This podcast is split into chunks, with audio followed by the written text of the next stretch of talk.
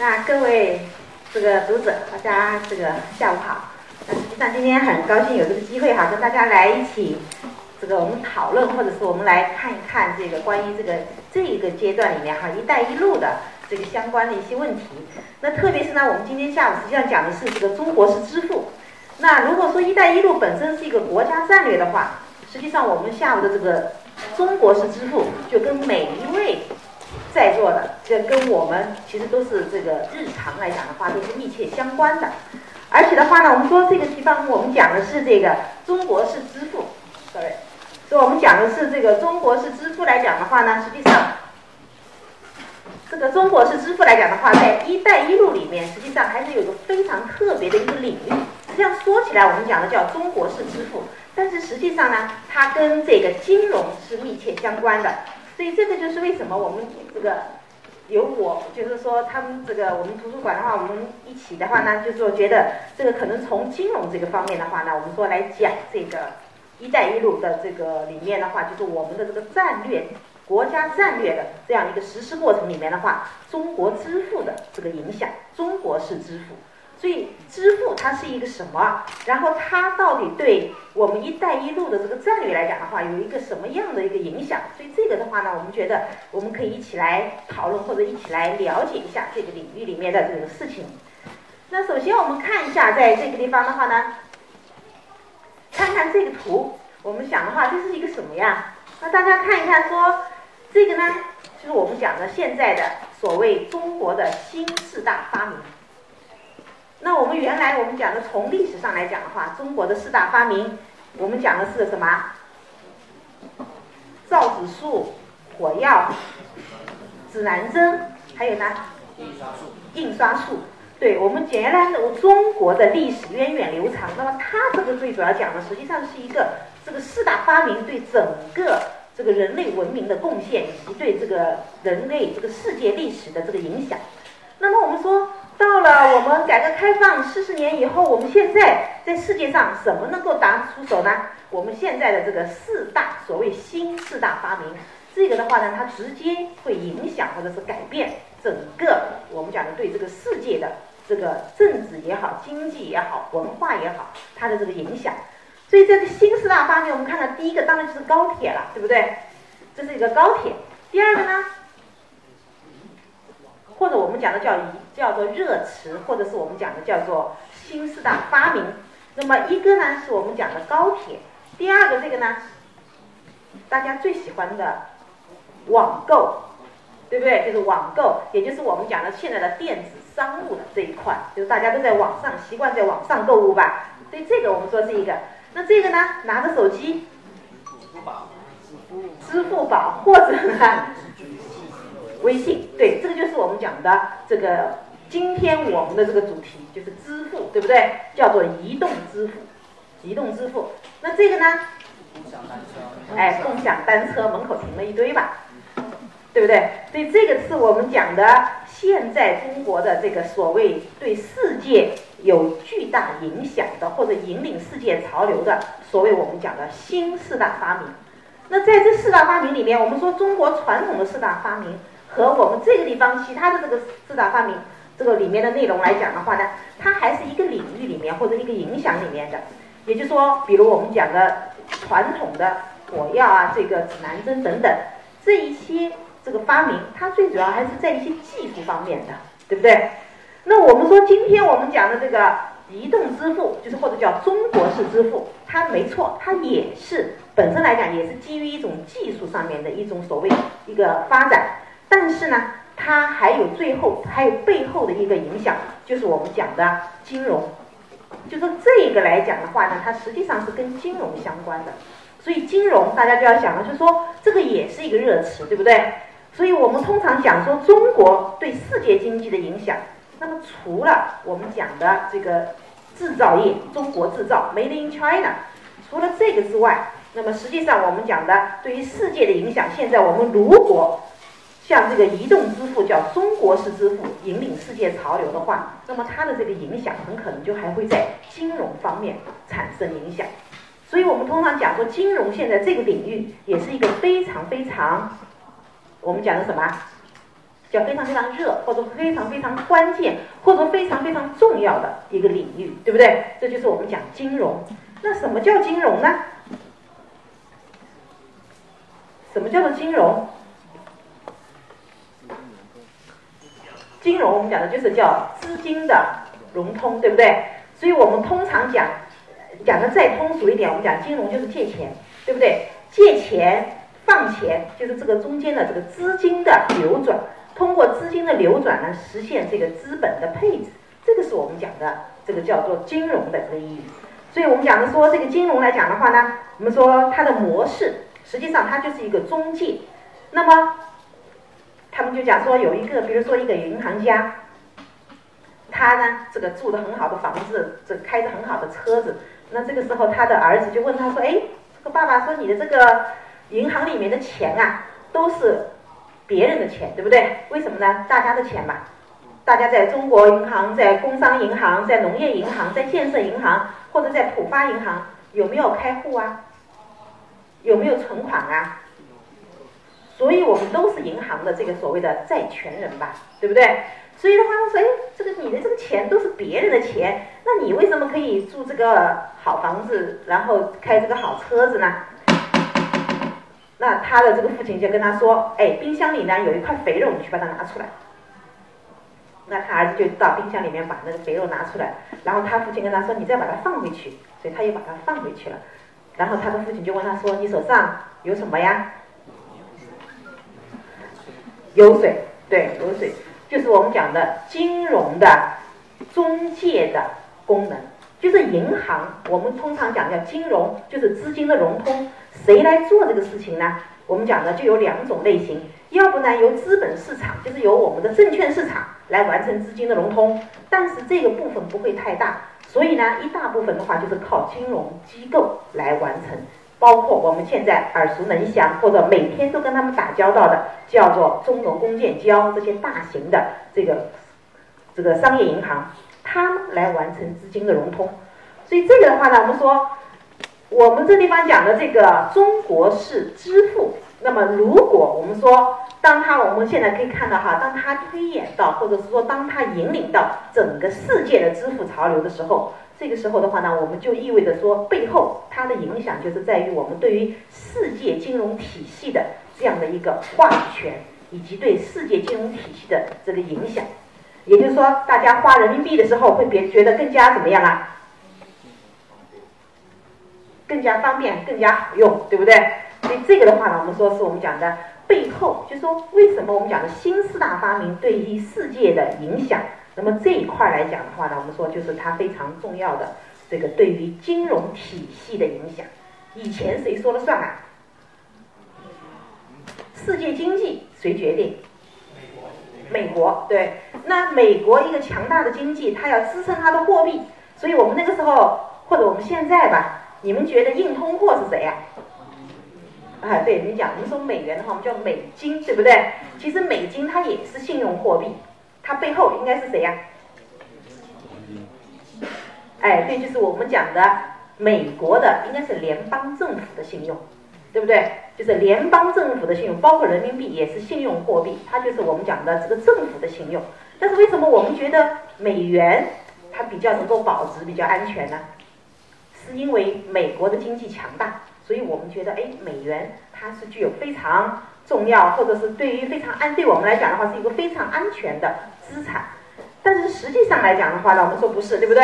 实际上来讲的话呢，我们现在随着经济的这个发展，现在人民币对美元是怎么样一个走势啊？就是啊，一对六，是一对六。啊，对，没错，可能刚刚查出来吧，啊，那就是关注了这个所谓我们讲的这个汇率。那也就是说，人民币在二零零五年的时候，它是叫双轨合一以后的话呢，实际上我们那个时候是八点二八，然后把它变成就是一次性的官方升值，把它升值到八点一，那么经历了后面一系列的这个什么升值，所以升到现在的话呢是六点三六。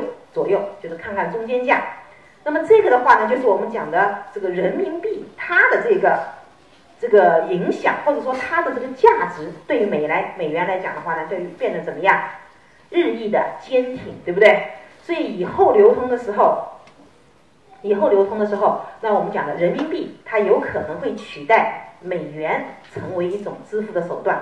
而在这个支付手段里面的话，假如我们美元人民币能够有逐渐的取代美元的这个地位的话，那么这种中国式的支付的话，会就会变得更加的怎么样？就会变得更加的有意义。所以这个的话呢，是我们讲的这个，就是我们说我们看中国式支付，它真正的这个这种支付方式的出现，对于整个中国的经济，对于整个世界的经济，它的这个影响到底是什么？就是我们要由小见大。我们表面上看起来，哎，只不过是一种支付方式的改变，但是实际上的话呢，我们说它意味着对整个这个中国经济和世界经济的一个影响。所以这个的话呢，我们说实际上是一个非常重要的一个这个东西。所以这样的话呢，我们说我们对于“一带一路”以及这个中国式支付的这个问题来讲的话呢，我们说我们可以从这三方面呢去看一看。第一，就是说这种支付方式的出现，它到底隐含的是什么东西？也就是说，中国式支付、中国式支付它的出现的话，它背后的这个我们讲的，在学校里面我们比较喜欢讲理论基础。对不对？讲理论基础，讲它的原因，也就是说知其然，并知其所以然。所以这个的话呢，就是我们讲的这个原因到底在金融体系里面它是一个什么样的关系？然后我们看一看中国式支付为什么叫中国式？那么前面加了定语的话，就一定是表明中国式的这个支付和传统的支付是不太一样的，是不一样的。所以这个地方的话呢，就是我们讲中国式支付为什么现在会变成一个 hot word，就是我们讲的叫做热词，所以大家非常能够感受得到，并且能够经常查阅得到，并且呢会生这个自然而然油然而生这个所谓我们讲的民族自豪感。这个最近这个在放我们的这个叫什么？对，厉害的我的国，我还没看，准备去看。这个厉害的我的国里面的话呢，实际上就是我们讲的这个中国在世界的这个整个世界的政治、经济、文化方面的这样子的这个地位。那么这个地位来讲的话呢，我们说，在这个地方的话，就是中国式，我们讲的这个中国式的话，它到底跟以往传统的或者叫非中中国式的，它的这个差别在什么地方？所以这个是我们讲的一个，还有就是我们讲的跟“一带一路”的战略相比的话，或者跟“一带一路”的战略指导下的话，那么我们这个中国式支付的这个影响是什么？我们到底能够扩展到哪里去？通过什么样的途径？当然，什么样的途径呢？我们讲的“一带一路”的途径，我们可以画一个“一带一路”的这样的一个我们讲的一个中国的这个经济未来经济影响的一个线路。那么我们把这个中国式支付的话呢，我们说放到这个里面去。所以这个的话呢，我们说是一个，我们讲的就是说我们主要了解的哈，就是在“一带一路”和中国式支付这个问题里面的这个主要的这个内容。那当然，我们讲的说，既然叫中国式支付，那就意味着说还有支付，对不对？还有支付这个概念，这个中国式是我们给它加上去了，是一个现在的新的。那么这样的话，我们就要了解说，那么支付到底是什么东西？所以刚才我们就讲了说，支付。结算这两个呢，实际上都是金融里面的这个词。这个金融里面呢，我们说，我们看一看在金融体系的这个构建里面，这个支付和结算它到底是一个什么样的一个这个职能，由谁来实施这样的一个职能？所以我们讲的这个支付结算来讲的话呢，我们说有广义和狭义之分。通常我们所面对的呢，就是一种狭义的或者叫确定性的支付。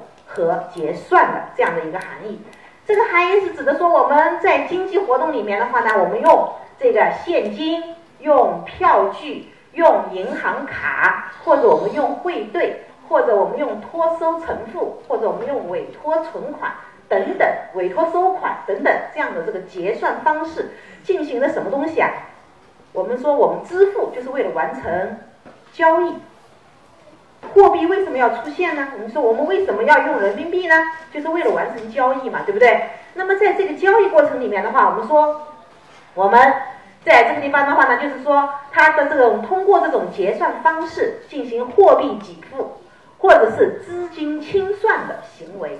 所以这个来讲的话，就是我们讲的支付的这样的一个含义。支付，那有了支付呢，它就一定有结算的这样的一个需要。就是说我钱一方面我给了这个支付了这钱以后，那么接下来我们说在这个金融体系里面，它一定要做一个结算的这样的一个工作。所以这样的话呢，我们说通过这个进行这个货币给付以及资金清算的这样的这个行为，那么它的主要的功能呢，就是完成这个交易。在交易伴随着交易的进行，这个时候我们说资金从一方当事人向另一方当事人的一个转移，这就是我们讲的叫做结算、支付和结算这样子的一个所谓定义。那么当然，我们说从支付结算的方式来讲的话呢，我们说通常也就是我们经常用的叫现金结算和银行转账。其实我们讲的传统的在银行的这个在金融体系的这个功能里面，它就有支付和结算这样子的一个功能，也是为整个就是社会的经济交易所提供的服务之一。所以这个的话呢，我们说是一个。那么当然，我们说我们奖励说用一个比较简单的例子来讲的话，就比如说，你现在我们用一张工行的卡到这个银行呢去取钱，那取一千块钱。那么当你把这个卡插进这个柜员机，然后呢从用工行的卡哈取的到这个建行的这个取款机里面去取的这个钱，那么这个地方的话呢，我们说实际上你就有一个取钱的这样子的一个行为。那么在这个行为里面的话呢，我们说实际上就是有讲的这个支付来讲的话呢，就是说从你插卡到这个取款的这个过程来讲的话呢，这个实际上就是我们讲的支付。你插了卡进去，你把钱取出来了嘛，对不对？就等于银行支付给你了。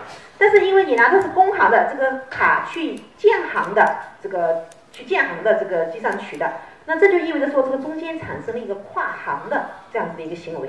所以呢，在这个地方的话呢，我们说它通常来讲的话呢，我们说它也要做，就是银行、工行它的这个，就是我们讲的它的这个卡的话呢，我们说你实际上呢用的这个是工行的这个卡的话呢，那实际上我们讲的这个信这个资金流来讲的话，那么我们说工行的卡和建行的账户支付给你的钱，这个中间的话就是一个跨行的一个业务。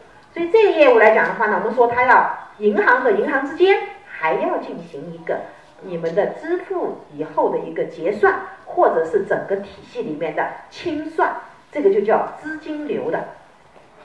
这个就是我们讲的金融体系里面我们说做的这样子的一些所谓我们讲的服务哈。当然，我们用的所有的这些卡都是银行给我们提供的服务。那么这个服务有没有成本啊？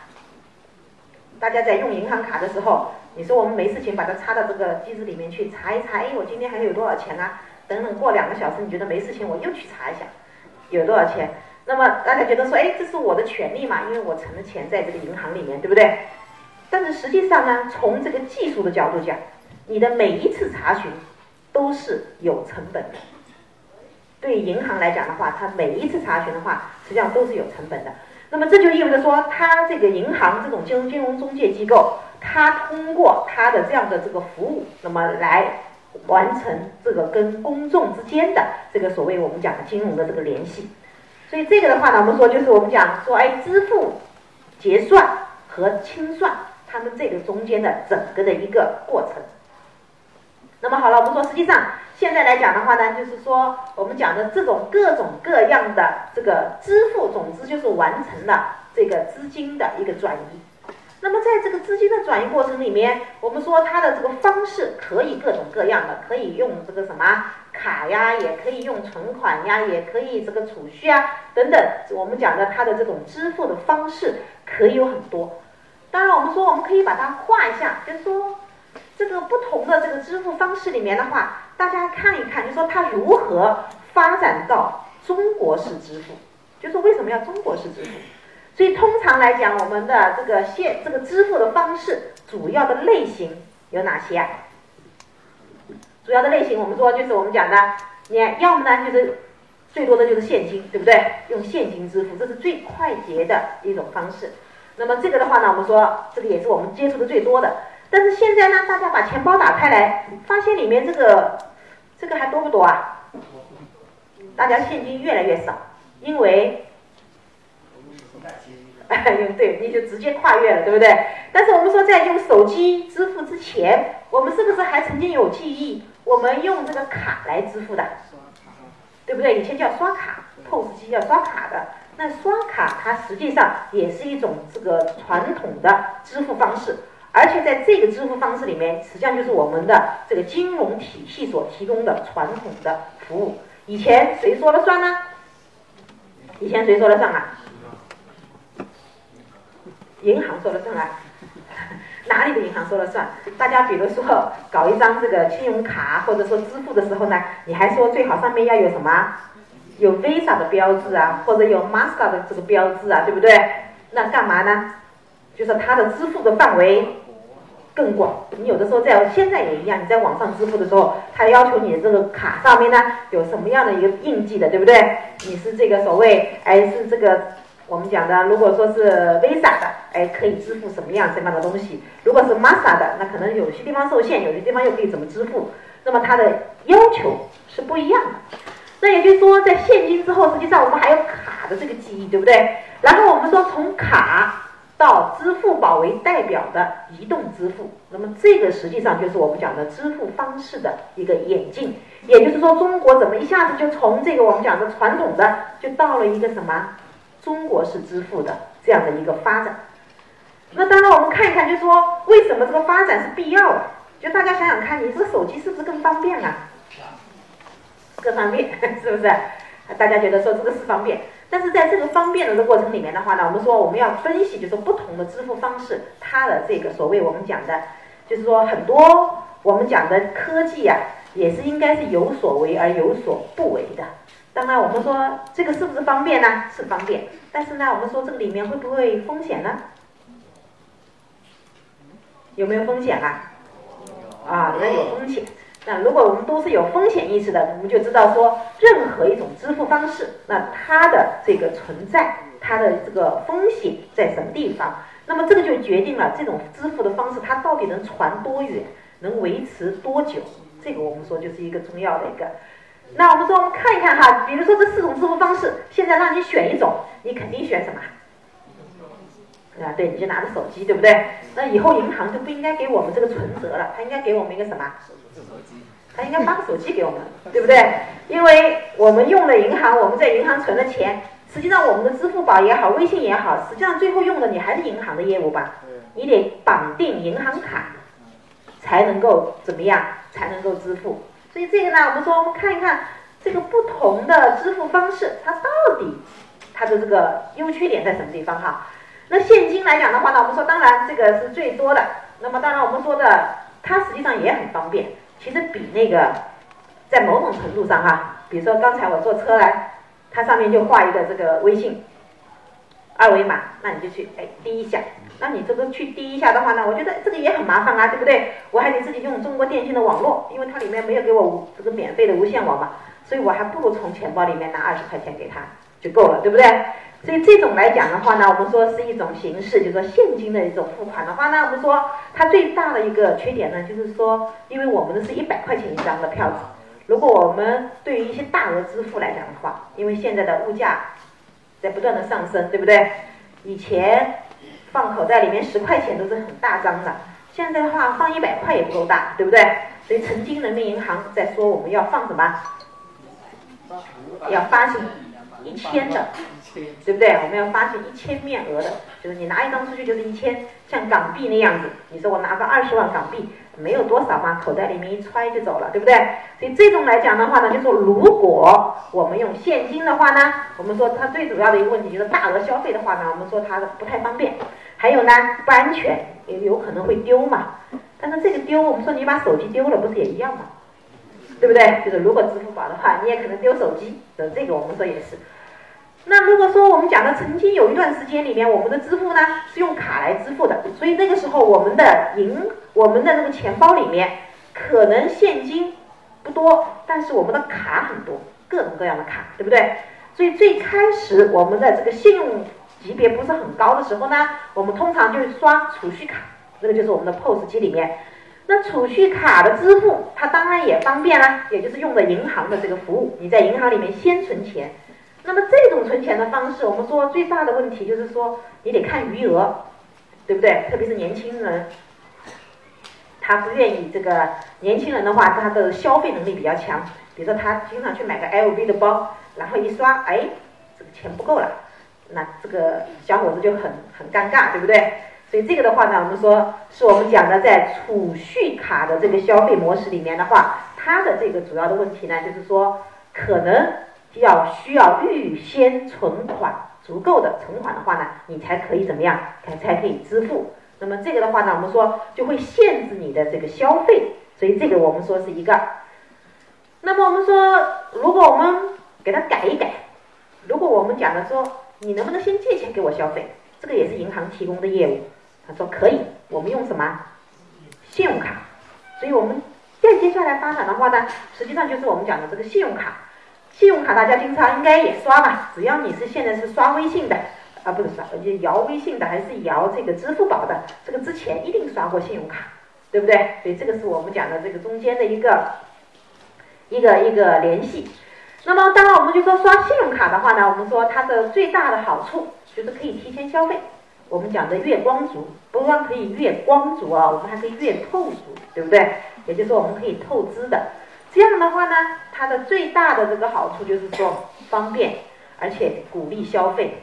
曾经有一段时间，我们说银行为了扩张，或者叫为了增加它的业务的量，那就是怎么样啊？使劲发信用卡吧，对不对？而且信用卡的话呢，它可以给你很多的什么？优惠啊，额度吧，对不对？优惠你是去消费的时候才用，额度呢是你可以消费的数额，对不对？我们经常可以，比如说他看到你如果是一个信用等级很好的，他给你八万的这个额度，你看你这一个月的消费的话呢，我们说就可以增加。所以这个是我们讲的信用卡的这样的一个消费。那么信用卡来讲的话呢，它的这个缺点的话呢，我们说有一个问题，就是说我们讲的，在这个地方有可能改变人们的支付的行为，就是人们的消费行为也会改变的。就是说，这个我们讲的信用卡就是寅吃卯粮，对不对？就是说，实际上你把以后的这个钱怎么样都花了，所以信用卡用的最多的应该是年轻人吧。啊，愿意透支的，或者是说这个喜欢花钱的，那我们说这个的话呢，我们说就可以用这个信用卡来进行这个所谓我们讲的这个支付。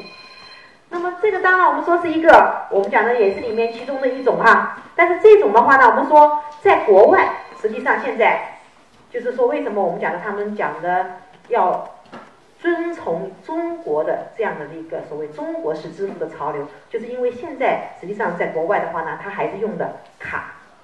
用的卡比较多，在国外来讲的话，仍然是信用卡，所以他们银行主要做的这个工作的话呢，是卡支付的安全性。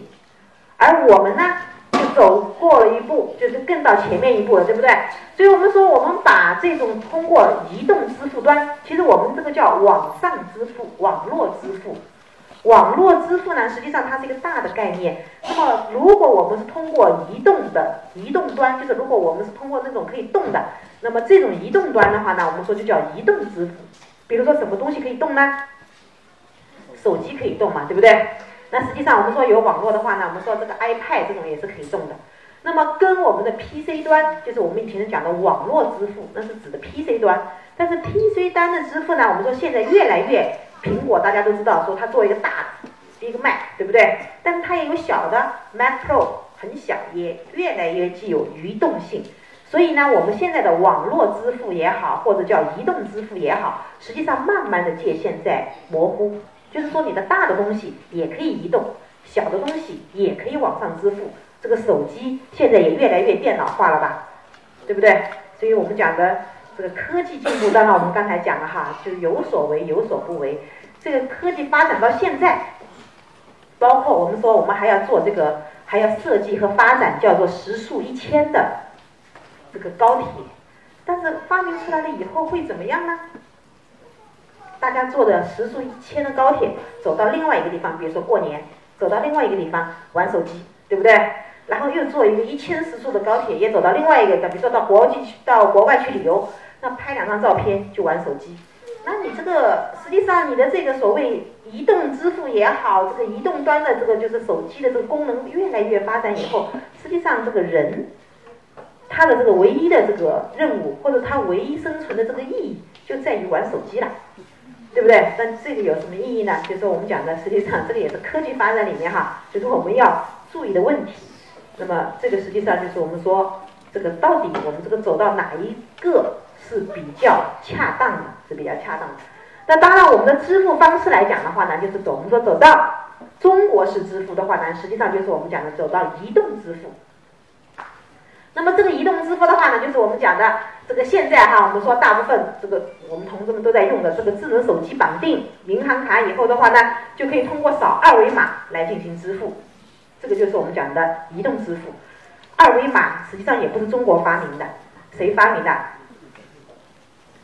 日本在二十多年前就发明了二维码的这个信息，但是他们在用的非常非常小的一个范围里面，就是用这个所谓我们可以用扫二维码生成二维码以后的话呢，来扫二维码的话呢，进行一些这种信息的披露啊，就是包括我们像现在扫一个这个用移动这个手机的话，去扫一个二维码，哎，比如说广州市图书馆的很多信息，我们就可以看了，对不对？关注了以后就可以看了。那这种的话呢，我们说实际上在日本发现了这个，不要发现哈，就是我做了二维码的这个技术的这个工作的以后的话呢，那么实际上他们就发现了一个非常非常的一个，比如说，呃，就是非就是说比较有这个应用性的这么一个技术，但是它本身并没有广泛的采用这种技术。那中国呢，我们说，哎，我们的发现说二维码这个东西，它可以来做这个支付的一个技术基础。所以这个的话呢，我们说日本人现在后悔死了。他觉得二十年前他就应该说，我把这个二维码技术卖给中国以后，你以后每扫一次我就收你一分钱。啊，现在日本的话，它可以坐收很多，就跟版权一样，还可以坐收很多的这个所谓我们讲的这个收益，因为他没有想到中国的移动支付，包括我们的这个就是我们讲的现在的我们的这种哎中国式的这个支付。这个这么有力、有效的运用了这个所谓我们讲的二维码的这个技术，所以这个来讲的话呢，我们说它的最大的好处当然是什么呢？就是我们讲的网上支付或者是我们讲的移动支付，它跟传统的这个支付方式，它最大的这个优点在什么地方啊？它最大的优点在什么地方？那么说第一个就是我们讲的它的这个最大的优点就是可以完成电子商务。这个我们说也是中国，实际上就网上购物啊。那么我们说网上购物或者电子商城也是中国的四大发明之一，对不对？这个最有代表性的就是什么？大家谁都上的啊？对，我们说淘宝就是马云的这个哈。但是的话呢，我们说大家要知道，其实网上的购物哈，其实我们讲的在二十世二十一世纪初的时候，我们去我在美国的时候，我们就发现美国那个亚马逊。它也是做网上购物的，其实美国也早就有这个技术，包括欧洲也有，但是呢，这个他们的这个模式哈跟我们不一样，就是他们在做这个所谓这个技术发展的时候，他们觉得这种纯粹的网上的这样子的一种商业模式是不是最优的？这个实际上是值得思考的问题。比如说现在我们讲的，马云虽然弄出了个淘宝，包括天猫，对不对？那么它的这个结果是什么？一方面方便了大家买东西，另外一方面呢，打垮了制造业。因为在淘宝上面的话，你的这个生产的这个东西不再有那么多的这个所谓我们讲的品牌的这个意义了，对不对？那淘宝上面据说是假货最多的吧？虽然说这个打假打假，可是我们说这个假货是最多的。那么包括就是我们讲的，大家想想看，他做了很多促销哈，经常什么九块九包邮，对不对？大家想想看，九块九包邮能有什么好东西吗？我们自己去想想那个东西的成本你就知道了，对不对？所以这样的话呢，就是说如果哈是我们讲的非常非常便宜的东西的话呢，它实际上就是用一种非常不合理的商业模式，可能就会影响到我们整个制造业的一个一个发展。这个特别是在消费品方面哈，因为飞机，比如说我们的 C 九幺九，不可能到淘宝上去卖嘛，所以这个的话呢，我们说就是重工业或者是我们讲的最基础的那种大的，国际影响到这个国家安全的这样的一些东西，我们是不会到上面去卖的。但是消费品这些的话呢，我们说实际上就越来越受到影响。所以这个的话呢，我们说是一个。那当然，我们说，如果我们把这个技术运用到这个支付这个上面来讲的话，那么我们说网上支付它现在的话是一个什么样的一种这种模式呢？所以我们说网上支付来讲的话，我们可以看看，我们总体上来讲它的这个优势是什么哈？就是我们说网上支付的话呢，它满足电子商务的这种模式，就是它很方便，对不对？现在我们说的在网上，你要是买一个这个淘宝上面随便你买一个什么东西，淘宝上面它虽然假货很多，但是有一个最大的方便就是你什么都找得着，对不对？什么都找得着，这个是我们讲的一个。再也没有人去这个所谓我们讲的这个百货公司了吧？因为马云的淘宝出现以后，这些百货公司估计怎么样？生意惨淡吧。包括我们讲的这个，像这个像我们原来中大对面有一个百家超市，我们那个时候我记得十年前人山人海，它这个有大概四层。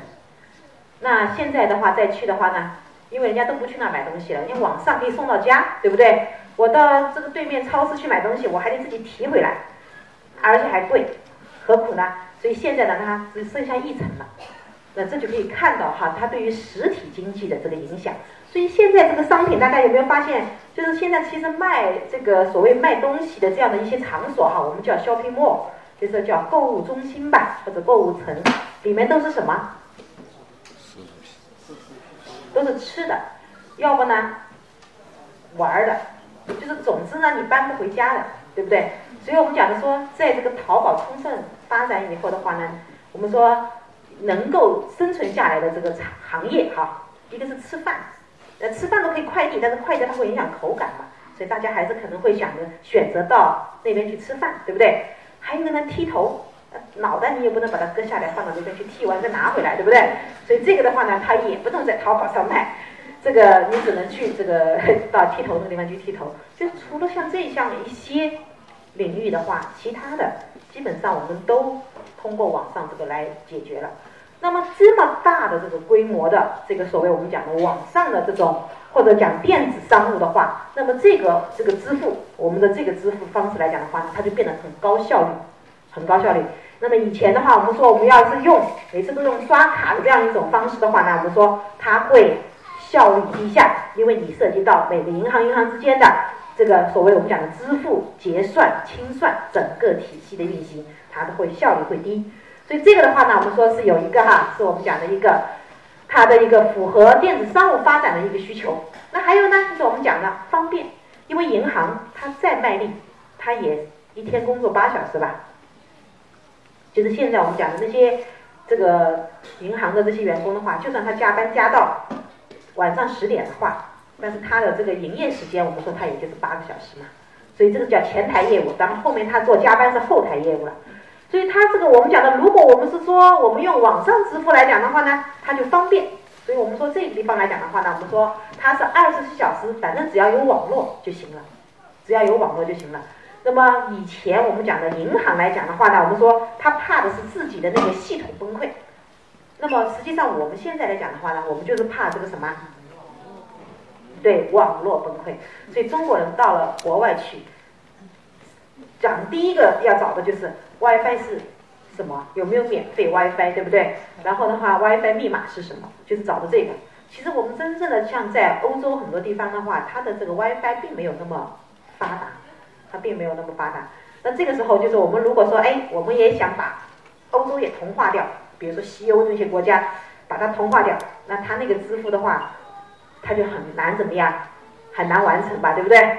那你说，哎，我把这个中，我们现在中国人就是说，中国人确实聪明啊，所以现在我们很多出去为了方便获得这个移动的这个网络的话，我们自己会背一个东西，买一张卡，对不对？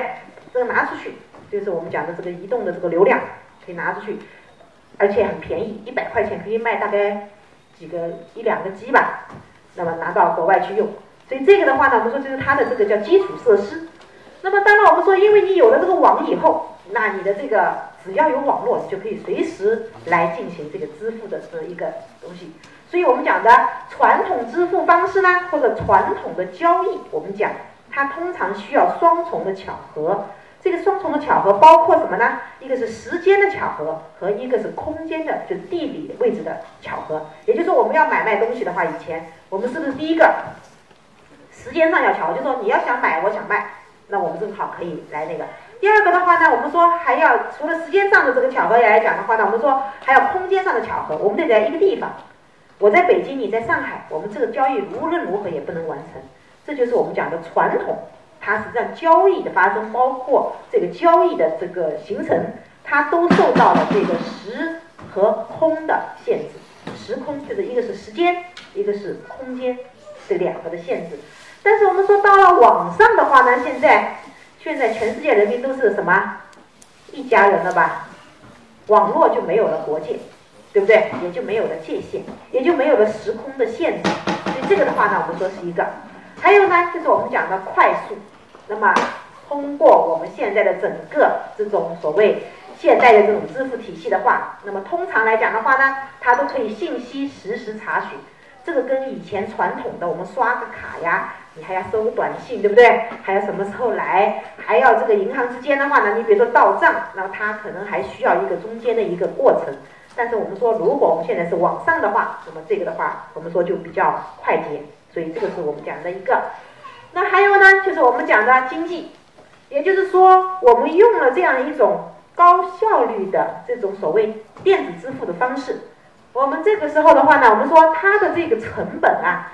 这个银行是可以测算的，对不对？就说我如果是用网上的的话呢，它的这个成本的话呢，大概只是这个传统的支付成本的百分之一。这个时候大家就是有的时候也会看，说我到柜台去转一笔钱，他就会跟你说，哎，我要收多少费用，对不对？然后你说我在网上银行自己做，他就会给你显示说啊，你已经享受了多少多少的。汇款的优惠，转账的优惠，有没有发现这个东西啊？大家肯定用网上银行吧？那么我们说网上银行的话，它的这个成本哈，就是我们讲的从这个，就是从它的整个的支付和结算的这个成本来讲的话，就比传统的这个要来的低。这个成本是讲的，第一个是对银行来讲，它的成本是低的；第二个对我们消费者来讲，成本是不是也是低的？所以这个我们讲呢，是我们讲的这个整个新兴的支付方式它的意义。那么另外的话呢，我们说网上支付还可以起到这个刺激消费的作用哈。所以这个的话呢，我们说应该是无心插柳柳成荫，对不对？就包括像以前的这个信用卡，它也是支持这个所谓我们讲的这个刺激刺激这个需求的这样的一种方式。那么网上支付因为快捷嘛，所以我们讲的。做点噱头的话呢，大家不要做了；做点营销的话，大家就可以发现说，哎，它的这个量马上就上去了。我们现在所以搞成，哎，双十一又是什么购物节吧，对不对？因为你反正支付也很方便，所以双十一你一看说，哇，这个已经有这么多的优惠了，你怎么样？你很容易就怎么样陷入到这个购物的这样的一个坑里去了，对不对？除了双十一之外，还有双十二可以搞一搞，对不对？啊，那么除了这个之外的话，只要你能想出来比较特别的。它都叫，对不对？三幺五都可以搞一个呢，本来是消费者的权益日，对不对？我们都可以搞一个活动，说啊，我们在这个三幺五这个这个时间里面的话呢，我们怎么来卖最好的商品、最优惠的价格？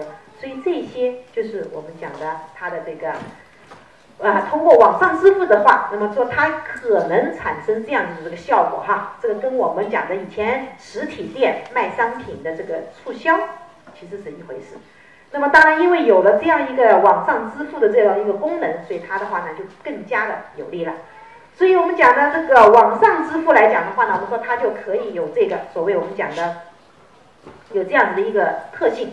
那刚才我们讲的就说网上支付，它实际上是一个大概念，它跟这个所谓我们讲的现在的移动端的支付实际上是交叉的，并且呢这个界限越来越模糊。那么我们说，在这个网上支付啊，包括在这个移动端的这个支付、移动支付这个里面的话，它的一个主要的一个机构或者叫平台，那么这里面的话呢叫第三方支付，这就是我们讲的这个支付里面它有一个叫第三方支付。为什么叫第三方支付呢？大家其实呃比较好理解的就是说，支付本身是一个银行的功能。那现在如果说这个支付的功能由别的非银行的机构来完成，或者非银行的平台来完成，这个就叫第三方，这个就叫第三方支付。所以我们讲的阿里也好，比如说我们讲的 Apple Pay 那个苹果支付啊，什么支付宝啊，支付宝是阿里巴巴的，对不对？还有这个微信支付啊，那这个微信是什么？腾讯的。还有百度支付啊，那谁啊？百度的。总之，各种这种支付的平台或者是支付的这种程序的话呢，我们都因为他们都不是银行，都不是金融机构，所以这个地方的话呢，我们说这个金融机构以外的这种所谓。提供的支付的服务，这个就是叫做第三方支付。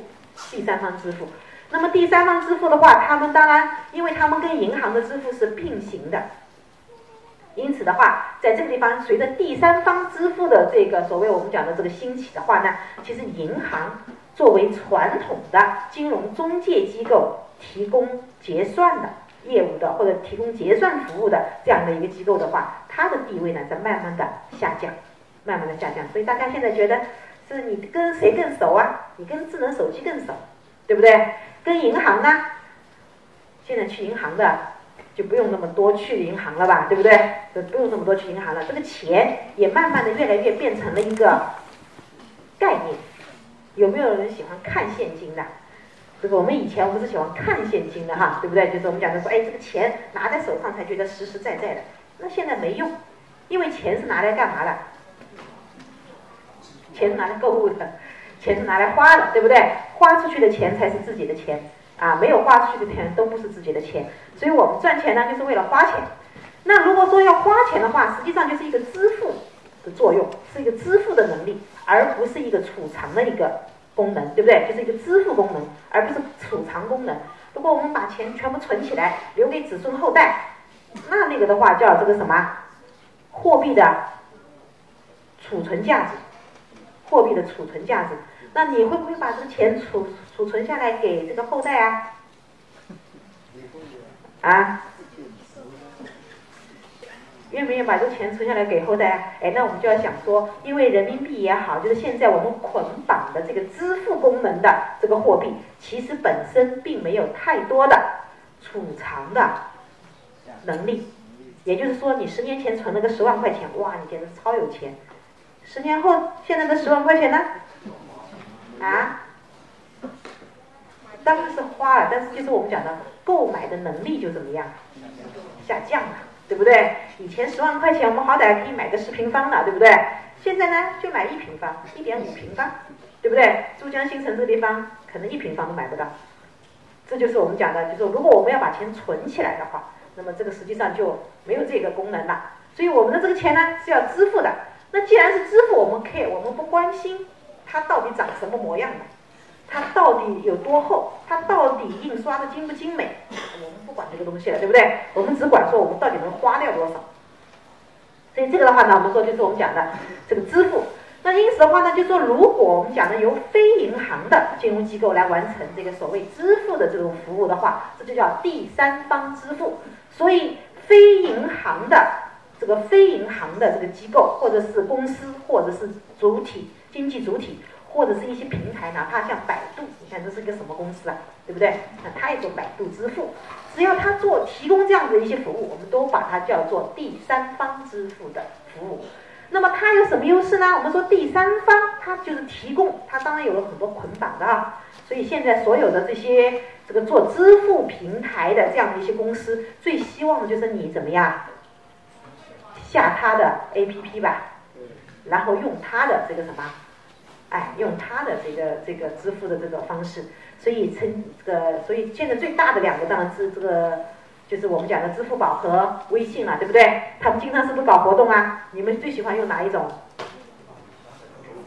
哎，两者都用。但是呢，这个支付宝哈，我们说年轻人更喜欢用点，因为他经常会搞点这个小小的。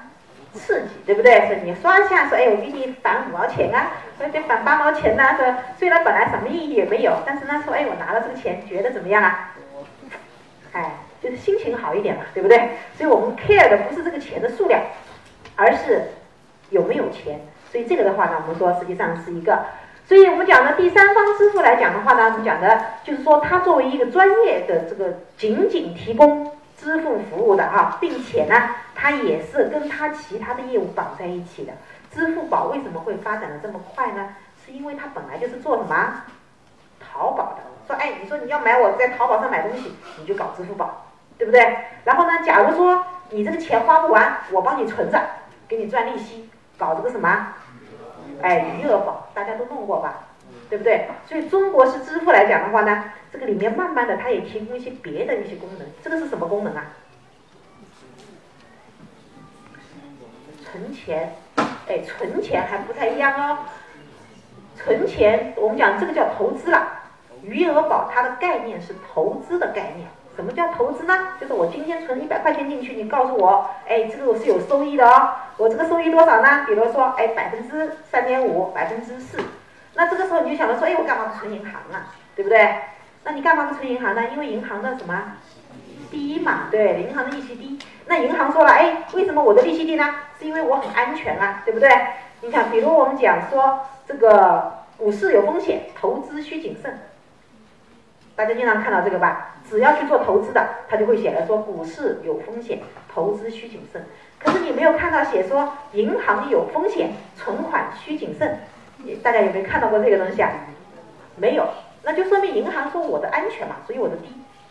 那么这个第三方在余额宝的地方，他就不敢说我这个是很安全的，对不对？因为他提供的这个收益是比这个。银行的这个存款的话呢，是要来得高的，所以这个就是我们讲的它的这个所谓风险和收益的差别哈。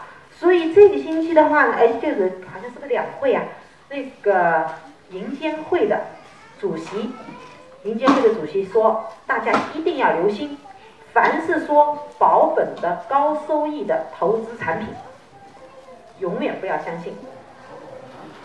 啊，超过百分之几就另说，因为有个行业平均的。啊，我们当然我们可以跟银行的存款利率去比较，银行的从现在来讲的话，应该是安全的吧？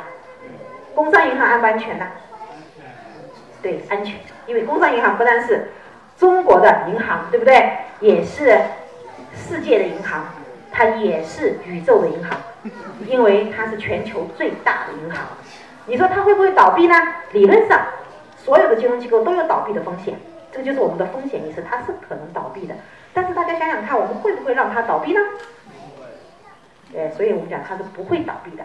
好，我们说再退一万步讲，说假如倒闭了，我们的这个钱放在工商银行里面的钱安不安全呢？国家信用，除了国家信用之外呢？什么保险？银行里面的保险。对存款保险制度，我们国家从二零一五年的七月份开始已经做了这个存款保险制度了。这意味着什么呢？意味着商业银行要给我们每个人存在里面的钱去上保险。上保险的意思就是他要交保费。这意味着什么呢？这意味着说，一旦哪哪一天，假如说哈，这个小小概率事件真的发生了，我们的钱也是安全的，因为有存款保险公司。会赔我们的这个存款，前提条件是五十万存款以下单一名户，五十万存款保险这个以下哈。当然，如果银行经常亏、经常倒闭的话呢，我们就得多个心眼儿，把你一百万的存款呢拆成两边儿，对不对？就说你、你、你、你先生一个户头，太太一个户头嘛，对不对？这样分开，这样的话呢，就说假如这个银行倒闭了，你都可以全额赔付。假如说你把它说，哎，我就存一个银行吧，我就放一百万这一笔的话呢，假如说这个银行倒闭了，你只能赔到多少呢？对，只能赔五十万，剩下的五十万呢？啊，那就听天由命了。他如果清算的财产多，他就按比例分给你；清算清算的这个财产少，那就对不起了，就没有了。所以这个呢，就是我们讲的它的这个所谓我们讲的这个所谓安全性哈。所以金融机构，我们说凡是。金融机构来讲的话呢，我们说它就是一个风险的这个所谓我们讲的风险的一个存在。那么金融机构所有的业务实际上都是有风险的，这就是为什么银监会主席他会讲告诫大家，凡是保承诺这个保本的高收益的产品，大家千万不要去相信。千万就不要去相信，因为没有天下没有免费的午餐嘛，对不对？也没有天上掉馅饼的这个什么，也没有天上掉馅饼的这样的一个好事情。所以作为我们来讲的话呢，我们说大部分人应该是风险风险厌恶的，对不对？还是风险偏好的呢？啊，那我们说这个就是在投资的选择里面的话，像我们说就是可以反映的。比如说，好，我们说可以做一个很这个简单的一个测试哈。比如说你们家要是装修的话，这个卧室、洗手间、书房和客厅四个地方，这是我们是日常生活都要用到的这个主要的四个场所。就是你们家里面装修的话，那这四个部分的话，你愿意打拿最多的钱去装修的是哪一个部分啊？啊？厨房啊，没有厨房，啊，客厅啊，还有呢，都选客厅吗？啊，我好像听到了有洗手间的这个声音哈。OK，标准答案，不要标准答案哈。这个，这个就是说比较这个好的哈，就是我们说希望听到的这个答案呢，应该是洗手间。这个本来是一个统计显著的一个测试，那么实际上就是说，如果在一个家庭生活里面，大家对于洗手间是最关注的，也就是我愿意花最多的钱去装修的这样的人呢，通常性格是比较偏风险偏好的，也就是说，我是一个 risk taker，是一个风险偏好型的。这种风险偏好就是意味着什么呢？就意味着你在投资的时候，你会选择叫高风险高收益。那你说，哎，我要选客厅。这个实际上跟这个住的舒不舒服啊，还是书房，你你表明你有文化呀，没有任何关系哈。他这个只是说，如果一个人他对于他们家的这个洗手间的这个部分，如果非常关注的话，或者是非常这个就是说非常介意，愿意要花最多的钱去去装修的话，这一人的人这一类人的他的这个特点就是风险偏好的。那么这种风险偏好就是意味着说，你在投资选择的时候，你可能会选择一些高风险的，比如说什么买股票。刚才刚才说要要装修洗手间的，是不是？那就一定会在股票市场上面的话呢，会有所哎青睐，就是说你会偏好去选择股票。假如你说哎，我这个我是一个，假如说哈，我是一个风险厌恶型的人，我很不喜欢这种。因为这个股票市场的话，大家就知道说，你看你要真的在股票市场里面的话，年前一大波这个股票危机，股票市场的危机，因为它这个指数大跌以后的话，你这个年都过不好了，对不对？所以如果说我不喜欢这种，我喜欢安稳的，那你就用什么呢？买什么？货基啊，货币基金，对吧？那货币基金的话呢，我们说，当然在这个地方我们就要注意一个什么呢？就是说。要注意一个平衡，任何投资的选择都是风险和收益的一个平衡。那当然，我们就讲说，你说我喜欢这个什么风险的，那这就意味着说，你可能隐藏的或者潜在的哈，就是我们刚才讲的，选择装修洗手间的人，可能在你这个一生里面的话，会有很意外的投资收获。所以你要不断的去尝试，对不对？那你说有的人他没有这个潜质，他就是喜欢安安稳稳的。那么这个时候你就买这种无风险的，所谓我们讲的无风险的什么投资的类型？什么呢？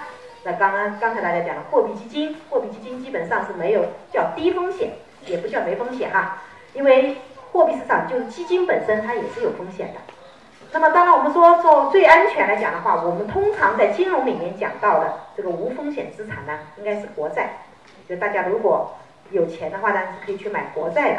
国债这一种投资项目来讲的话呢，它至少是比较从信用角度来讲的话，它是不存在破产的可能性的，因为政府不可能破产嘛。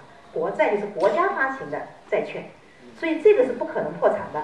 那么也就是说，它是最安全的。那么当然，我们说这个，我们通常也就是把国债的利率当成无风险利率的一个代表。所以大家如果说是很偏好稳定的话，那么当然我们说我们就买国债的这种投资是一种比较好的。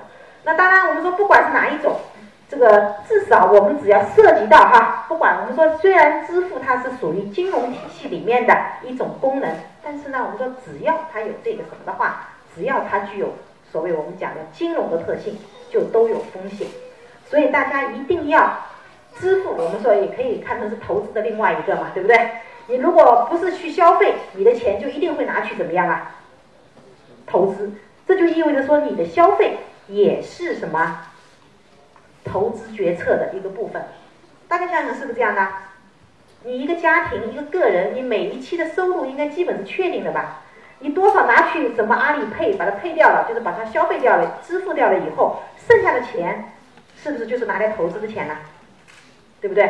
所以你在确定了你的支付以后的话呢，实际上剩下的就是投资决策。所以这个我们讲的就是我们说的跟金融里面、跟投资相关的一个所谓我们讲的问题。那么好了，我们说第三方支付来讲的话呢，我们说它有成本的优势哈。我们说这个成本的优势呢，就是因为它是专门来做这个，而且它可以绑定，可以绑定它的其他业务，就是我们刚才讲的这个淘宝，它绑定一个支付宝。所以这个的话呢，我们说它有这个成本的优势。那么另外的话呢，我们说，因为它是专门，它就只做金融服务体系里面的，只做仅仅做这个竞争的，啊，仅仅做支付的，所以呢，它在竞争优势上面呢，就是我们讲的，之所以叫什么，呃，董明珠以前做这个，做这个格力空调的广告的话，叫什么？叫因为专注，所以专业。嗯，你们没看这广告吗？家里空调用什么？这不是帮他做广告哈。那在空调里面的话呢，确实就是我也用过。我作为个人，作为消费者来讲的话，我也用过不同的这个牌子。那发现呢，那确实还是格力的比较靠谱一点。就是说它的这个这个，你说它这个售后服务好像说会比海尔差一点，但是我们说。你从坏的角度来讲的话，因为这个海尔经常要修，所以以前我买一个，这个第二年开始就基本上没怎么消停过，所以这样我就后来就把它全部换掉了。那换了格力以后的话呢，我觉得格力它这个至少比较靠谱的，对不对？那当然我们说是不是看了董明珠的那个广告呢？另说啊，但是董明珠至少呢，它有一个非常有名的广告叫“因为专注，所以专业”。那么这就是说，如果我只做这个支付的这个行业的话呢？只做支付的这个服务来讲的话呢，第三方平台，所以它也在竞争上面会有一些优势。那么另外的话呢，我们说也有创新优势，因为第三方本身它就是一个新兴的事物，它就是一个创新的产物。所以这个的话呢，我们说第三方支付它的这样一个优点。所以我们说中国现在来讲的话呢，实际上是存在着两种、两个哈两套支付清算体系。一套呢就是我们讲的叫做银行的银行的支付结算体系。那一套呢，就是我们讲的第三方支付的，就是我们讲的现在我们讲的哈新的四大发明之一的叫做微信的微信和支付宝的这个支付，实际上就是我们讲的叫第三方的一个支付清算系统。那么这个来讲的话呢，我们说实际上就是我们讲的现在的这个所谓中国的两两套支付和结算的这样的一个体系。那么这个的话呢，我们说是我们讲的一个，就是我们讲的它的一个支付的一个情况。那么看一下，就说我们既然讲了说，在支付它本身背后的这个金融的领域里面，它的理论基础，它实就是这样一个演化过来的。那么这个演化过来的这个所谓我们讲的这个中国式支付，现在实际上就是说和银行体系同银行的支付体系同时存在的一个所谓我们讲的第三方的支付平台，这就是我们讲的中国式支付。所以我们现在中国式支付的这个定义呢，实际上讲的就是我们讲的一个以这个支付宝和微信支付为代表的这样一些移动支付，它和银行的那个支付呢，实际上是一个平行的，它属于第三方。银行这边的话呢，是属于这个整个传统的金融体系的一个支付。那么这个的话呢，我们说就是我们讲的什么叫做中国式支付哈？中国式支付就是这个。那么它的载体呢，我们说当然就是什么？这个 A P P 对不对？这个 A P P 放在这个智能手机上以后的话呢，我们说它的这个 A P P，那么这个的话呢，我们说是我们讲的，就是说这个中国式支付的话，它的这个定义，那它怎么崛起的？就是为什么会有中国式支付呢？它的理论，它的基础是什么？那么我们说在这个支付里面的话，它的基础的话呢，就是我们讲的，首先。就是我们讲的这个支付方式来讲的话呢，它必须要有这个信用的支持，因为我们支付的仍然是信用货币，就是我们讲的人民币是信用货币，所谓信用货币来讲的话呢，就是我们讲的它的本位，它背后的本位是，哎，国家信用。所以我们讲呢，如果说是真正的货币是什么货币啊？叫什么货币啊？纸质货币啊？纸质货币就是人民币呀，就是信用货币呀。哎，跟信用货币相对的应该是什么？黄金。对不对？叫实物，哎，就是我们讲的叫实物货币。但是实物货币呢，最终它会归结到这个什么贵金属上面，贵金属。所以贵金属上面，我们说最具有代表性的这个钱的话呢，要不就是金，要不就是银，对。但是这两种货币的话呢，现在看看国际上市场上面的贵金属的价格，因为。我们原来的这个国际金融体系里面的话呢，是美国说了算的。所以第二次世界大战结束以后，就是一九四五年以后，美国呢做了一个所谓我们讲的叫布雷顿森林体系。在这个体系里面，谁说了算？美国说了算，美元是核心，对不对？它是双挂钩的，叫美元与黄金挂钩，各国货币与美元挂钩，所谓做了一个金汇兑本位的一个。这个金融体系，但是这个体系里面呢，肯定是美国说了算，对不对？中国没有什么地位的。在那个里面的话呢，它有一条，就是我们讲的，它力促使得这个货币呢非这个呃力促使这个黄金非货币化，就是让这个黄金啊慢慢的不具有这个货币的特性。这个是当时美国想做的一件事情，也就是我们讲的美国的这个布雷顿森林体系里面，它要让黄金非货币化。那这样的意思就是说，我们后来所有的这个国际的这个金融体系里面，那就变成了美元，对不对？美元本身它也是一个什么信用货币？因为它的这个本位是美国联邦政府的信用，所以它也是个纸币。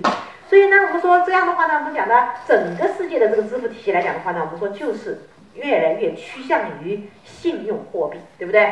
那么这是我们讲的一个。所以现在呢，黄金和白银的这个价格，作为作为这个作为货币的这个价值来讲的话呢，它是不断的在变，不断的在变。那么这个我们说，实际上这个黄金这个和白银的话，它现在也是一个投资渠道。大家如果说，如果你等得起哈，就是我们觉得说，我们来一个比较大的一个比较长周期的这样的一个阶段来看的话，有可能它这个方面的这个投资收益会比较大，因为现在基本上在。基本上处于在一个历史的低点上面了，就是贵金属的一个投资。那么当然，我们说这个货币来讲的话呢，就是说它的这个贵金属的这种货币的这个特性越来越低，而现在越来越多的呢做的就是我们讲的信用货币，包括现在我们讲的叫数字货币或者叫虚拟货币，对不对？我们讲了一个什么币啊？哎，比特币啊，比特币是我们。是我们这些投资者或者是一些想怎么样快速致富的一些人啊，想出来的一种所谓我们讲的叫电子的虚叫应该叫虚拟货币哈。注意一下，信用货币既然是国家本位，所以呢，它背后这个政府的政策就是货币政策和这个中央银行的这个态度是很重要的。现在的人民币是谁发的？哎，央行发的，对不对？比特币是不是央行发的？哎，对了，它比特币不是央行发的，所以央行愿不愿意看到比特币的使用啊？那周小川明确表示不支持比特币在这个流通领域里面的这个使用。所以呢，你把这个价钱炒到一万块钱一个也好，炒到五万块钱一个也好，跟我央行没关系，也就跟我们的这个地方的话呢也没有关系。那么，如果这种货币它不被央行所承认的话，它最后的结果呢，很可能就变成一个爆炒的一个一个一个工具。还记不记得以前我们讲荷兰炒什么这个郁金香，对不对？一颗郁金香说这个很多很多钱，它可以值多少钱，对不对？还有我们炒什么东西啊？藏獒啊，炒藏獒，这个市场比较小啊。嗯，炒炒藏獒，啊。炒什么？炒房地产，那这个是一个大的大的一个题目了。炒房地产，换的就是个大题目了。那么就是说，我们讲的像这种虚拟货币、数字货币，其实越来越呢，就是说是一个方向。因为我们经常看到说，哎，欧洲的中央银行允许比特币，哎，在什么地方可以用？那如果这些数字货币啊、虚拟货币，它真的用来当支付手段的时候，那么这个时候呢，我们说它的这个金融体系里面的这个监管，当然会变得更加的复杂。这里面涉及到很多东西哈。一般来说，政府是不会。允许不是央行自己发的货币的话进行广泛的流通的，为什么呢？因为政府它在发行货币的时候是有什么税的？铸币税，对，就是说央行它在发信用货币的时候是有铸币税的。那么如果它允许你比特币挖出来也算我的这个流通货币的话，那么这个税它就怎么样？无法获取。所以这个的话呢，我们说大家就要说，就是我们现在的这个货币呢是信用货币，信用货币背后是谁呀？中国政府，对不对？所以中国政府的这个态度，以及中国政府的这个所谓我们讲的在世界经济中的这个地位，实际上呢就决定了我们说中国式的这种能不能够这个发展。所以我们讲的最主要是我们讲的中国式支付哈，是基于人民币为主体的这样的一种所谓我们讲的支付的一种技术的一种发展。那么这种发展来讲的话呢，它的基础呢，实际上就是在于中国经济的不断强大。这就是我们讲的中国经济不断的强大，中国政府在世界上的这个话语权越来越大。这个时候我们就说有中国式支付的出现的可能性。所以这个的话呢，我们说实际上是我们讲的。那么，当然我们就讲了说，这个中国式支付，它对应的是传统的支付，对不对？那中国式支付，我们说跟“一带一路”又有什么关系呢？哎，“一带一路”是什么意思啊？因为我们有个中国梦嘛，我们的中国梦是什么呢？要干什么？选总统。我们的中国不要选总统，我们没有总统啊，我们不是这个啊，就是我们的这个大的来讲的话呢，就是越来越富强，对不对？这个富强表现在什么地方呢？表现在国力的增强，以及在世界上的这个话语权和地位吧，对不对？否则我们搞什么亚投行呢？对不对？本来世界上有 IMF，有国际货币基金组织，有世界银行，对不对？有国际清算银行。但是我们非得搞一个什么亚投行？这个亚投行呢，也不光光是是亚洲这个基础投这个基础设施的投资银行，但是这个这个股东并不光是亚洲的吧？把欧洲的这些怎么样啊，通通的拉进来了，对不对？所以亚投行的设立以及这个资金，特别是我们现在到处去建高铁啦，对不对？然后我们能够能够能够输出的，对不对？所以中国智慧、中国方案越来越多，那么这就意味着说，我们讲的这个中国式的这个支付来讲的话呢，它也是趁着这个所谓我们讲的中国梦，也就是说，我们要越来越多的参与世界的这个世界里面哈，背后表面上我们看到只是支付方式，背后是我们讲的金融体系的一个影响力，就是我们到底说了算不算？人民币是不是越来越强大？或者说人民币的这个升值，对不对？是看升还是看贬？所以大家现在是买美元还是持有人民币呀？啊，持有人民币啊，持有人民币。从储存来讲的话呢，持有人民币。但是现在呢，其实是一个比较好的机会，可以兑换一些外汇。因为这个来讲的话呢，我们说实际上大家可以看到人民币的汇率呢，它有一个在岸价和离岸价。这个在岸价和离岸价来讲的话呢，实际上它是有差异的。你看在岸价的这个汇率，人民币的话呢，往往会比这个离岸价的话呢要来的，就人民币来讲的话哈，就是它的价值的话会来的高。那么离岸价格，比如说我们讲的通常有 NDF 的人民币汇率，这个在香港和新加坡都有很大的交易市场。那么这个市场来讲的话呢，叫非交割的远期人民币的交这个汇率。那么这个的话呢，是世界投资者对人民币未来汇率的一个判断。所以现在来讲的话呢，应该应该美元就是我们讲的六点三六左右，对不对？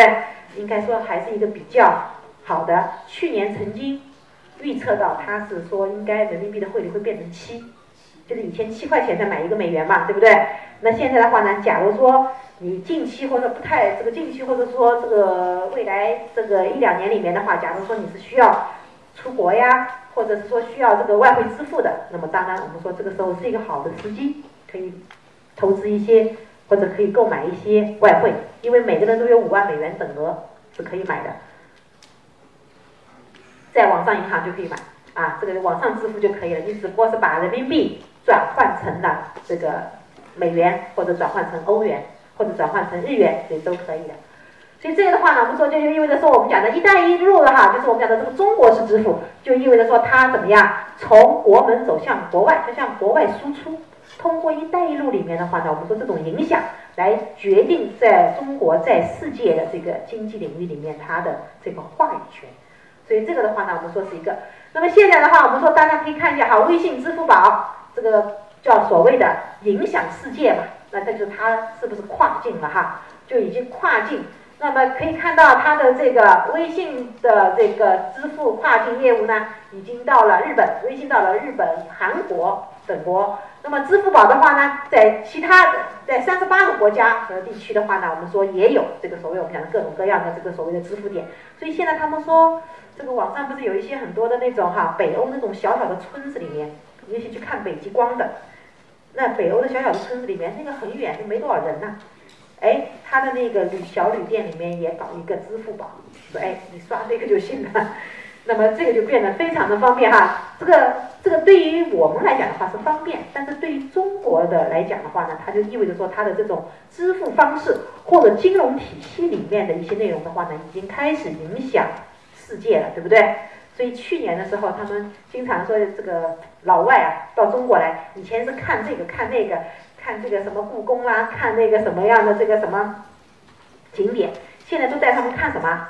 带他们去菜市场看如何用移动支付啊！说你买两根萝卜，这个小贩也会有一个二维码在那地方，你可以扫一下就买了，对不对？而且还有一些连讨饭的，他都给你搞一个二维码刷，说哎，你看你你说我没带零钱，没关系，刷二维码啊！这个的话呢，就我们讲的影响，就是说有多么的这个深。这就说明这个所谓我们讲的以中国式的支付，哈，我们说实际上在一天中的这个移动支付基本上通通搞定吧。现在还有什么东西是支付宝或者是这个支付不了的呀？还有没有什么这个支付不了的？好像应该基本上都可以涵盖了吧，对不对？基本上都可以涵盖。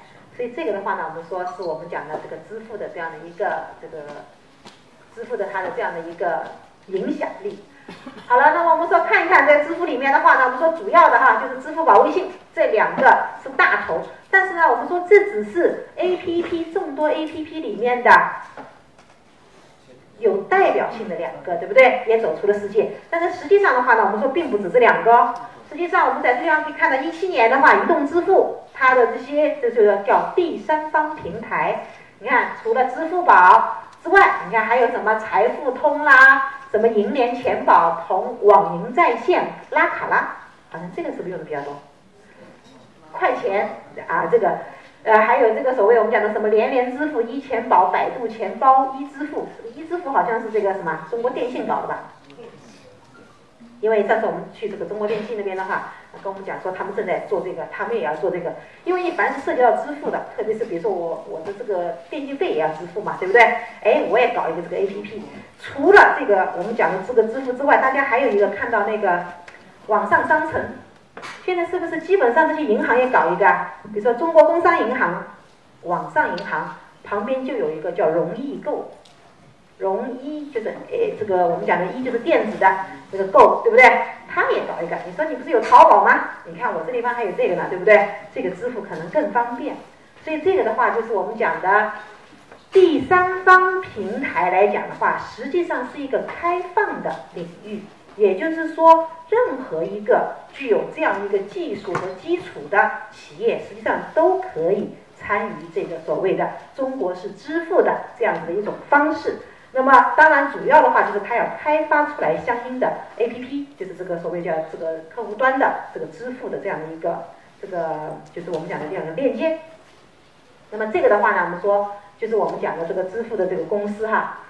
那么好了，我们说我们讲的说这个支付来讲的话呢，它最主要的就是在看一下如何哈，在这个所谓我们讲的一带一路里面，它到底是一个什么样的一个一个这个职责哈。这一带一路里面的话呢，我们说所谓一带一路的话呢，我们说当然我们就是看这个丝绸之路了，对不对？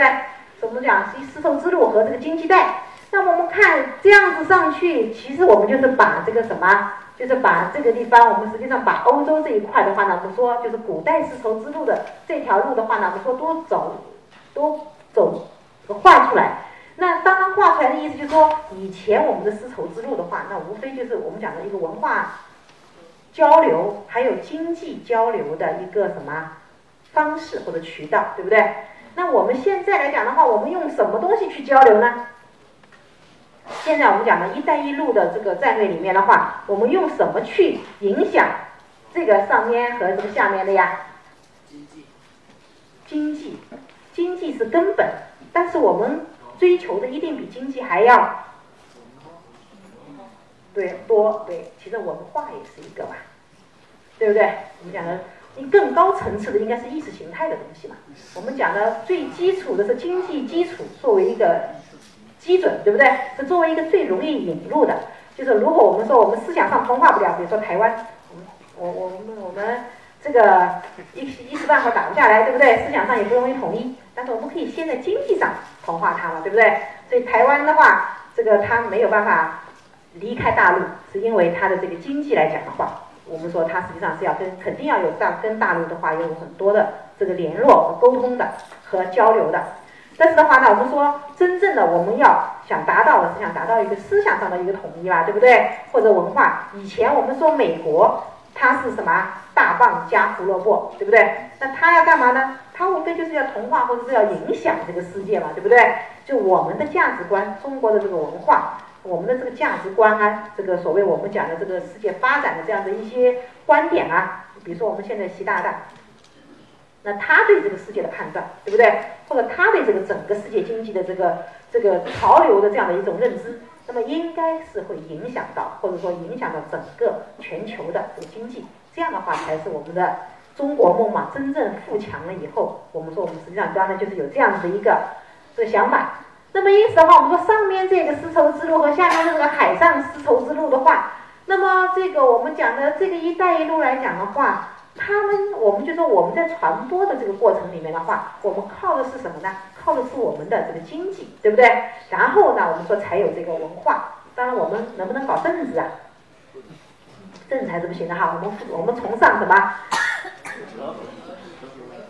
啊？哎，不干涉他国的这个，不干涉他国的这个政治，对不对？我们说政治上的话呢，还是自这个什么叫做？自主对不对？独立自主的，尊重他国的这个政治的意愿。所以我们说，但是我们从经济上来讲的话，我们说经济本身它并没有太多的这个这个这个所谓我们讲的这个国界，对不对？因为经济来讲的话，它它实际上是我们讲的我们叫融合式的发展以及共荣共赢的这样的一个。所以在这地方，我们说中国式支付来讲的话呢，我们说它在这个全球的这个叫做我们说的叫逆袭也好，或者是就叫影响吧。因为中国式支付以后的话呢，从去年开始，特别是随着微信和支付宝不断的向这个海外的这个地方设点啊，那么所有的这些国家慢慢的对中国的这个这种支付方式就越来越认可，特别是日本，像日本的话，他们说他们发生发现了二维码的这样的一个技术哈，结果给中国用了，然后现在他们要抄中国的，要抄这个中国的这种支付方式。就说我们也要用这种移动的这种支付的话呢，来做这个所谓我们讲的这个，就是说这个更有效、更加高效的这个支付的这种方式。所以我们说这个中国式支付来讲的话呢，它能够兴起并且传到海外，那么这个呢，实际上就是跟我们的这个所谓我们讲的中国的国力是相关的。那么，而且的话呢，我们说，在中国式支付它真正在影响全球的时候，这个地方我们说它同时呢也反映了一个，就是我们讲的一个什么呢？一个是中国的这个在世界经济中的地位会提高，还有一个呢，就是我们讲的，我们现在不断要求人民币什么国际化，人民币国际化，国际化以后就意味着是人民币是国际货币了。现在我们这个人民币能不能自由兑换啊？不能。吧？五万美元之内是能的。大家现在是不是有这个？看样子大家不买。但是实际上呢，现在我们说实际上是一个相对来说哈，我们讲的是一个汇率相对来说是一个比较好的时机，是可以买的。当然，就是大家说，你除非预测到说可能未来一年人民币对美元的汇率可以变成六呢，要是变成五点八呢，变成三点四呢，但是可不可能呢？啊，不可能。所以呢，就是这种我们说就要有一个判断，就是说我们大概是怎么样的一个价格。比如说现在人民币已经是高估的时候了，那我们说当然我们就应该怎么样，就持有这个外币啊，就说持有外币。特别是说我们未来是有这个这个外汇支付的哈，那么这个的话呢，我们说是一个。但是呢，我们说从我们的中国式支付来讲的话，人民币的这个国际化，那实际上呢就意味着说它会变成国际的支付手段，它会变成国际的支付手段。那么这个当然是我们人民币就是一个强大的国家，必然要有一个强大的货币作为一个代表吧？为什么你说我们讲到美国，你就马上想到它的什么美元，对不对？你就想到它的 dollar，哎，这个东西到这个这个 dollar 怎么卖的？但是美元的话呢，我们说这个 dollar 它确实是这个价值比较稳定，这一点呢，我们倒是比较有感触的哈，就说。当时我们二零零二年的时候，我们正好因为这个重大，呃，当时我们的学院的话呢，跟这个美国这个麻省理工，它是有一个合作项目，所以当时我们二零零二年的时候呢，就到美国去，这个就是学习了一段时间。那么学习的时候呢，我们就发现说，哎，你看美国的东西确实很便宜哈，说说这个工资很低呀，工资很低，两三千，我们那个时候也差不多，对不对？但是呢，我们说它的这个鸡蛋，这个九毛九，零点九九刀，它可以买多少呢？可以买一打。啊，碰到这个什么促销的时候，可以买两打，买一送一，啊，所以它的那个牛奶，比如说这个二点九九刀，可以买一大桶，而且很新鲜，估计呃，当然也可能是转基因的哈，因为我们发现旁边有个 organic 的这个，就马上价格会翻好几倍，那但是呢，它这个上面呢，通常会就说，假如说是转基因的，它会标注说这个是转基因产品哈，所以的话，我们这个就会有可以有所选择嘛。那么当时我们说，二零零二年去的时候，这个价格是这样。到二零零八年，因为我们这个又要后面又要再去这个继续又要去这个学习，然后我们二零零八年去的时候，发现那个价格还是就基本上它的通货膨胀率是比较低的，就是美元对内的价值实际上相对来说是比较稳定的。那中国呢？当然我们说这个地方它确实是在经济高速发展的过程里面，这个通货膨胀的这个问题是肯定要考虑的。对不对？那么我们说，大家想想看，十年前的价格，就我们刚才讲的，你可以去算一算，对不对？十年前的价格和十年后的价格，还有改革开放前的那个价格，跟我们现在这个价格，改革开放四十年哈，就这个价格的话，那我们说你可以去比较一下，这是一个什么样的概念？所以这个的话，就是我们讲的它的这个价值呢非常稳定，这个就成为了美元成为国际货币的一个很重要的一个基础。就是要成为国际货币的话呢，它肯定要稳定，当然也要国力的强大。那么当然我们说人民币的话呢，我们说国际化越来越国际化，这是我们要求的一个趋势。但是在这个里面的话呢，我们说有一个很重要的问题，就是说中国是支付，它是有利于或者有助于这个人民币的国际化的。所以这个来讲的话呢，我们说相当于它能够一定程度上促进这个人民币的这个国际化。那么，当人民币真的成为国际货币的时候，我们就会发现说啊，人民币这个已经怎么样承担起国际货币的职责？这个职责就在于世界上所有的交易，他们都会倾向于采用国际货币来交易。那么也就意味着他们愿意采用什么人民币来交易，而是不是像现在仅仅在边界上是国际货币，对不对？我们在越南好像可以拿人民币，但其实好像也不是哦。到柬埔寨。他们倒是愿意要人民币的，就是你可以用人民币来付，但是他们呢，同时他们流通的是美元，因为他们柬埔寨自己的货币，呃，基本上是用辅币的，就是一毛毛票，他就用他们的这个钱，所以他们两千块钱是相当于我们的两人民币，所以这个的话呢是非常，这个就是说，就是他们自己的货币基本上是没有太大的意义哈，他主要是用别的国家的，所以他们之前用美元，后来的话呢，慢慢的开始接受人民币了。那当然，我们说，如果我们真正的要把人民币国际化的话呢，那实际上是说它应该到什么？到更多的国家去，除了边境除了我们讲的这些，就是我们讲的这个边境国家之外的话呢，我们说实际上就是在这个地方“一带一路”里面的欧洲这些部分，包括我们的海上丝绸之路这一部分，都应该更多的国家使用人民币。所以这个的话呢，我们说是我们讲的“一带一路”里面的话，它的这个所谓人民币的这个它的这个国际化的这个影响。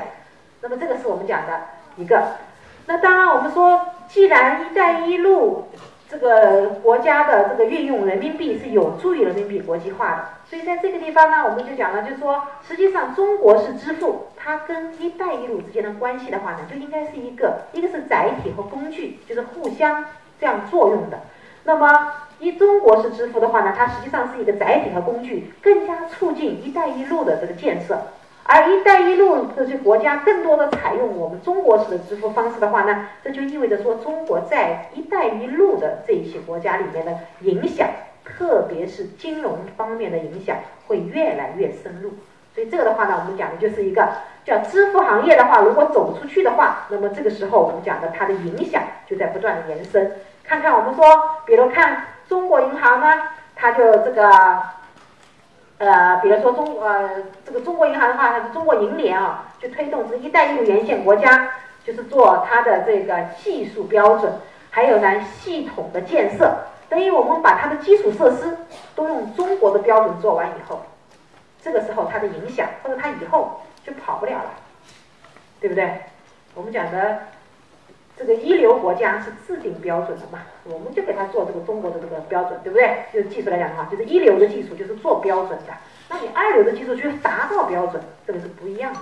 所以这地方的话呢，我们看一下，有我们帮这个沿线国家做这个所谓的这个技术标准呐，这个做这个系统建设啊。那么我们说还有的话呢，我们说比如说做这个做这个 APN 的，也就是我们讲的亚洲支付网络联盟的话呢，做这个银联的这个芯片卡。所以这种的技术，就是我们把这个基础里面，就是中国式支付的这些核心的技术和基础设施，都在沿海这个“一带一路”国家的话呢，做一个广为这个什么呀广泛的这样一个设计的话，那么这个的话呢，就有利于中国的这个中国式支付在这些国家的这个影响。所以这些的话呢，我们可以看到哈，就是我们讲做了一些这样的一些这个工作。那么另外呢，比如说帮老挝实现了这个境内发卡银行的境内这个发行银行卡的这个联网通用，跟泰国也做。那当然，因为他们都是一带一路的国家嘛，所以我们可以做这样的一些这个所谓我们讲的这样一个设计。那么这个的话呢，我们说就是我们讲的这个一带一路来讲的话呢，我们说这个我们的这个。战略决策的话，就依赖或者是说叫基于吧，就更好的运用了我们的这个支付的这个技术。所以这个条码支付、二维码支付、什么云闪付等等这样的一些支付方式，我们讲的就是我们讲的最主要就是网络支付这个支付方式，它就越来越重要。所以这个的话呢，我们说实际上也是哈，这就是我们讲的一带一路里面的它的这个主要的这样的一些，就是我们讲的主要的这样的一些这个。影响。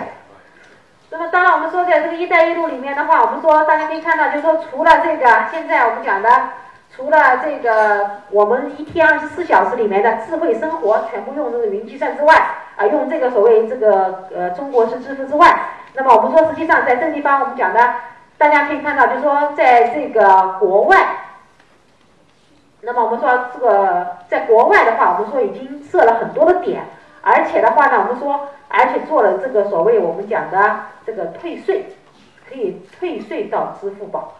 退税到支付宝的话呢，我们说实际上在这里面涉及到一个汇率的兑换问题。这个确实也是，因为像英国的机场哈，你这个因为大家到国外去，现在中国人比较有钱，所以到了国外通常会买一些奢侈品，比如说世界上这个所谓的奢侈品哈，这个比如说什么名牌的包包啊，还有那些什么贵的那些酒啊，就所谓这些奢侈品。百分之七十都是中国人在买，那买了这个东西以后，因为很多东西都是在国外的这些品牌嘛，对不对？你比如说买个 LV 的包包，那个什么什么爱马仕的这种，对不对？一买就好几万块钱。那么当然买了以后的话呢，我们说在国外它很贴心的，也不是贴心哈，就所有的国家都有这个，就说要退税的。所以呢，在这个希斯罗机场里面的退税那个地方的话呢，要排很长很长的队。那以前呢，他只能退什么呢？只能退英镑，那退回到你的账上来。现在的话呢，我们说实际上去呃去年我们夏天的时候去英国的时候，他退已经可以选择退这个人民币了。就说你说你要人民币，他就说哈更快捷。那么他说退到你什么地方呢？哎，你看支付宝这个地方都是可以退的，就是退到你的电子钱包里面。所以这个的话呢，就变得非常非常的方便。你说哎，这个也没什么嘛。但是呢，背后是什么意思呢？背后的意思就是说，人民币在欧洲的这些国家里面的话，虽然退是用退税的方式来做，这也就意味着说，人民币在欧洲这些地方的话，它居然可以什么啊流通和使用，直接流通和使用。它还不涉及到兑换的问题，因为原来我们只要出国，我们就必须要用其他国家的货币吧，就涉及到外汇的兑换。现在呢，我们不需要了，因为人民币在手，走遍天下都不怕了，对不对？你还或者呢，你的智能手机在手，那走下走走到天下都不怕了。所以这个的话呢，我们说就是我们讲的这个这个中国式的支付。那么好了，我们说这个地方的话呢，我们讲的就是中国式支付它的一个主要它的一个发展。那当然我们就要讲了说，因为中国的技术呢越来越的发越来越发展，所以我们现在我们看到的中国式支付就是网络支付，对不对？就是我们讲的这样的一种功能。未来呢，网络支付里面也涉及到很多风险呀、安全性的问题，还有便捷性的问题。假如你的手机掉了怎么办？对不对？假如你的手机被别人拿去了怎么办？假如你的密码忘记了怎么办？总之各种，对不对？所以以后啊，特别是像我们现在有很多 A P A P P 的话，各个 A P P 都要设一个密码。如果你都设成一样呢，那没意义。你要是设成不一样呢，我记都记不过来，对不对？所以呢，以后我们讲未来支付是什么？以后就刷脸了。以后这个刷脸，现在实际上我们讲的已经开始了这个技术。所以我们可以看到，随着这个技术的这个日益发展的话，有可能这个接下来中国式的支付就是刷脸支付。这个的话呢，我们值得期待，这个可能比那个还更好。好，这这个问题的话呢，我们就大概就讲这么多。这个好，非常感谢朱教授的。